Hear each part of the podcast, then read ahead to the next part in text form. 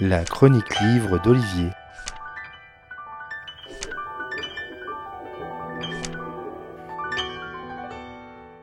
Que peut-on faire dire à un cliché? Une photo, c'est une saisie. La saisie d'une instantanéité, d'un moment, ou alors le travestissement d'une réalité quand la photo a été montée de toutes pièces, tel le duo Pierre et Gilles qui composent leur euh, photo avec euh, le modèle, un décor aux couleurs saturées et avec des lumières qui permettent au premier coup d'œil de déceler la patte du duo célèbre.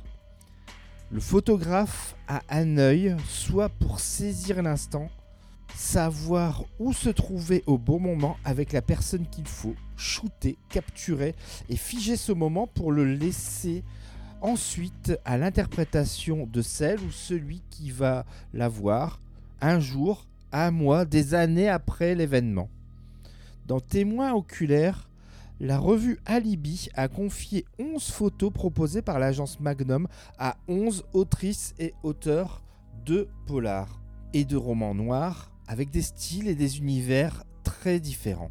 La revue a proposé par exemple à RJ et Laurie comme à Dominique Sylvain de, de se soumettre à l'exercice, à savoir leur envoyer une photo sans légende, sans même en connaître l'auteur de la prise de vue. Charge à lui ou à elle de rédiger un texte d'une dizaine de pages, des photos en noir et blanc ou en couleur, quasi toujours avec un personnage, sauf celle attribuée à Bernard Minier.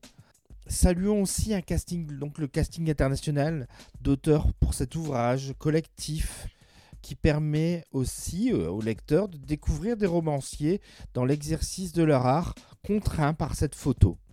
Pour certains, ils la suggèrent au détour d'une phrase, alors que pour d'autres, comme euh, Marcus Malt ou Victor Del Arbol, le cliché et les attitudes des personnages qui le composent sont plus que prégnants dans les lignes de leurs auteurs.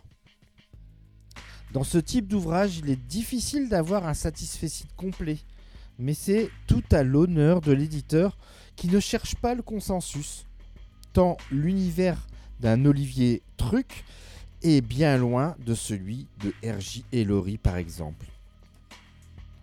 Si je devais dresser un top 3 à mon goût de ces textes, Marcus Malte tiendrait la première place avec un récit à la première personne très prenant, suivi de celui d'Olivier Truc qui se passe au nord de l'Islande, et enfin le texte de RJ Laurie, bien écrit même s'il est assez prévisible dans son issue.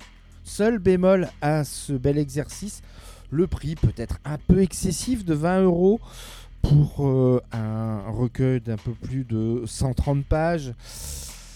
Mais c'est sans doute le prix à payer pour euh, un, ouvrage avec de belles photos associées à la prose, euh, d'une belle brochette de plumes inspirées, de témoins oculaires qui auraient tant de choses à raconter si il ou elle était auditionné.